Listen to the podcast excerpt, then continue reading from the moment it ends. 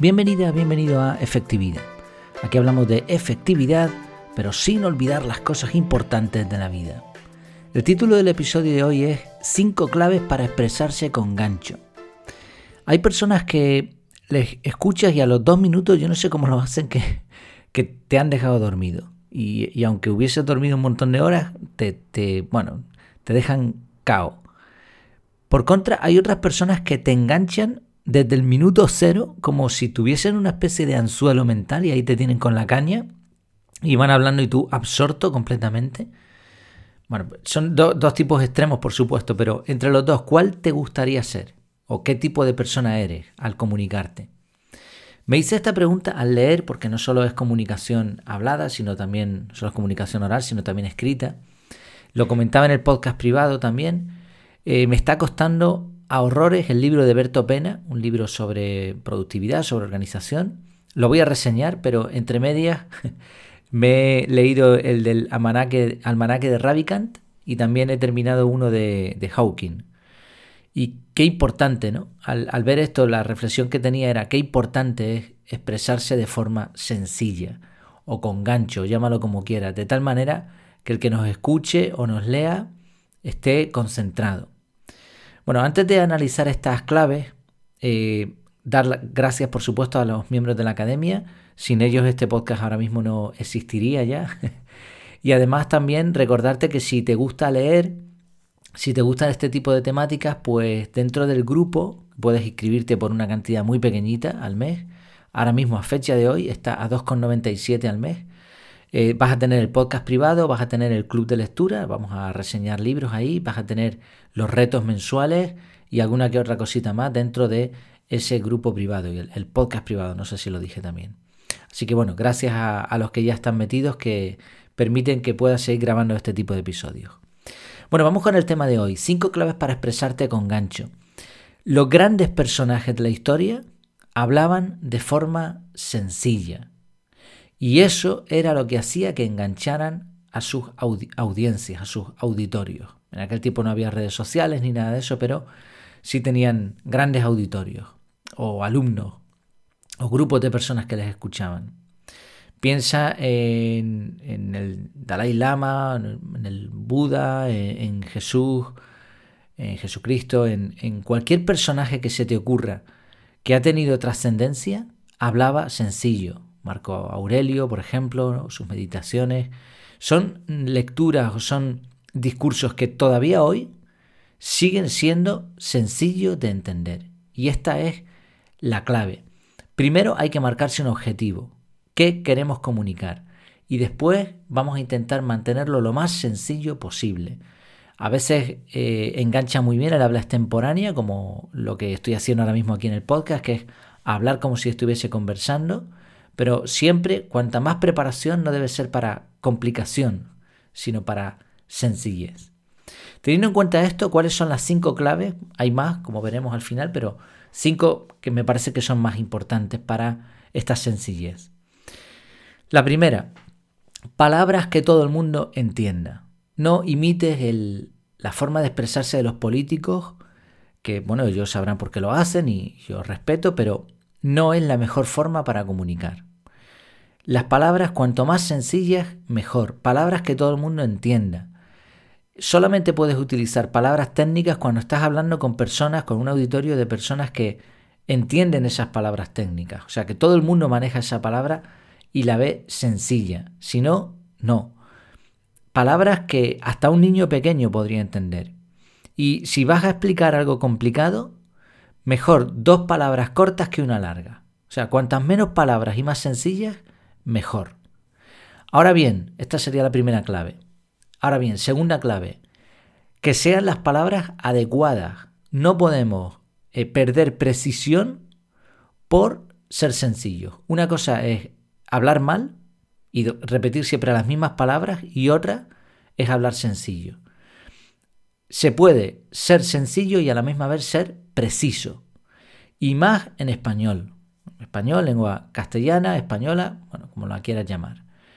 Eh, es un idioma súper rico, que tenemos multitud de palabras, un vocabulario muy extenso que la mayoría de la gente entiende. Entonces, en español tú te puedes ir a palabras muy complicadas que no, sabes, no sabías ni que estaban en el diccionario, o puedes utilizar la palabra exacta, pero sencilla. La palabra que comunica no solo el punto que quieres tratar, sino además la fuerza o los matices con los que tú quieres hablar. Entonces, sencillez, pero sin perder precisión. Tercera clave, las comparaciones. Por más que podamos expresarnos con claridad, es necesario que usemos ejemplos o comparaciones, cosas que todo el mundo entienda. O sea, no puedes poner una comparación de nuevo de algo que, solo cuatro personas entiendan o, que, o algo que te guste a ti o una comparación súper bonita, súper chula, pero que no tiene sentido. No, las comparaciones tienen que ser también sencillas. A una persona, eh, incluso que tiene limitaciones en su comprensión, por ejemplo, una persona invidente, una persona sorda, se le puede conseguir comparar cosas, comparar ideas de tal manera que las entienda. Esta es la fuerza que tiene la comparación. Si utilicemos ejemplos, y es bueno decirlo, decir, por ejemplo, o te voy a poner un ejemplo, vamos a ilustrarlo, vamos a poner una comparación. Si puede ser comparaciones de cosas que vemos en el día a día todos, mejor. Comparaciones sencillas. Pero ojo aquí, la comparación no es el objetivo, es una explicación. Estamos utilizando un recurso para explicar el punto principal. En cuarto lugar, historias. La historia podría ser un modo de comparación, un modo de ejemplo, porque lo que vamos a tratar es de, contar una historia que ilustre el punto. Las historias lo que tienen es que normalmente tienen personajes reales, aunque hay algunos tipos de historias con personajes inanimados o, o incluso con animales como las fábulas. Bueno, da igual. Historias. Si es una historia personal, algo que te pasó a ti, se está, tiene mucha potencia, lo que no se puede estar usando todos los días. Pero fíjate que yo en la introducción la he usado. Te he dicho, estoy leyendo el libro tal, lo reseñaré, pero, o sea, te estoy contando una pequeña historia. Pues historias cortas, que no tapen el punto. Ojo aquí, igual que en las comparaciones, la historia es un recurso para lograr un objetivo, pero no es el objetivo. Cuando nos estamos preparando para comunicar algo, que queremos decir, ¿qué es lo que quiero comunicar? Esto, vale. La historia te sirve como recurso. Historias cortas, por lo tanto, evidentemente. ¿eh? a veces leo libros que tienen tantas anécdotas y tantas historias que del propio autor que tapan los objetivos y te aburren. Si quieres escribir una novela, escribe una novela, pero sobre todo en libros técnicos a veces se mezcla demasiado la historia. Aunque hay algún tipo de literatura que mezcla historia mezcla novela con parte técnica. He leído, que recuerde, solamente uno y me llamó la atención por el estilo. Vale, este sería el cuarto punto. Por cierto, el libro que tengo pensado sobre el método CAR va a ser este estilo, precisamente. Va a ser una historia en plan novela y después la parte técnica. Voy a mezclar las dos cosas. Y el quinto, la quinta clave, medios visuales. Medios visuales se refiere a cosas que la persona pueda ver, Puede ser una imagen, típico PowerPoint no, por favor. PowerPoint no, eso no, no sirve porque al final la presentación se la estamos dando al PowerPoint. Tiene el peso de lo que queremos expresar y quien debe expresarse es uno. Entonces, medios visuales pueden ser como apoyo nuevamente.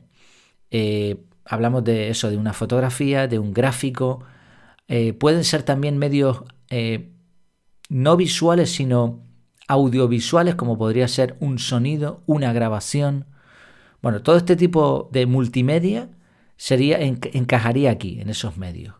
Y esto lo que hace es añadir mucha viveza, pero también, al igual que en los dos puntos anteriores, con mesura, con prudencia, con, con cuidado. Entonces, cinco claves. Palabras que todo el mundo entienda, precisión, comparaciones, ejemplos, sería la tercera. Cuarta, historias. Y quinto, multimedia, podríamos decir, mejor que medios visuales. Hay muchos más. Podemos dar datos. Podemos variar el tipo de participación. Por ejemplo, hacer una pregunta, hacer una entrevista, una escena que, represente a alguien. Podemos poner eh, mayor duración, menor duración. Podemos enfocarnos en la introducción que tiene que cumplir algunas características, la conclusión también, la introducción y la conclusión son dos pequeños espacios de, la, de lo que vayamos a transmitir que tienen mucha importancia. Volumen, proyección de la voz, importantísimo, depende de si estemos hablando a un micro, de si estemos hablando a un auditorio grande, tono, velocidad, ritmo. Bueno, hay un montón de, de cosas que se pueden analizar en oratoria, de hecho, uno de los cursos flash que haré en la academia tendrá que ver sobre esto, sobre oratoria, aplicada un poco más al contenido más que al medio, pero también intentaré eh, añadir alguna lección específica para vídeos o para micro o para otro tipo de contenidos. Eh, ya sabes, en la academia, en efectividad.es, te puedes anotar a los diferentes niveles y en el nivel intermedio, en el nivel estándar, tienes acceso a todos los cursos flash. Bueno, pues uno de ellos será este curso de oratoria. Y un truco final que aprendí cuando hice un seminario de enseñanza de idiomas, que es otra, otro tipo de, de expresión bastante más elaborada, podríamos decir, porque son clases, pero estás enseñando un idioma. Y ahí, bueno, ahí, ahí sí que hay muchísimos trucos que aprendí. Quizá también podría hacer algún curso de esto, no sé si, si tendría interés o no, porque es, es algo más nicho, más reducido. Pero bueno, ahí aprendí una, regla que trasladé a la oratoria.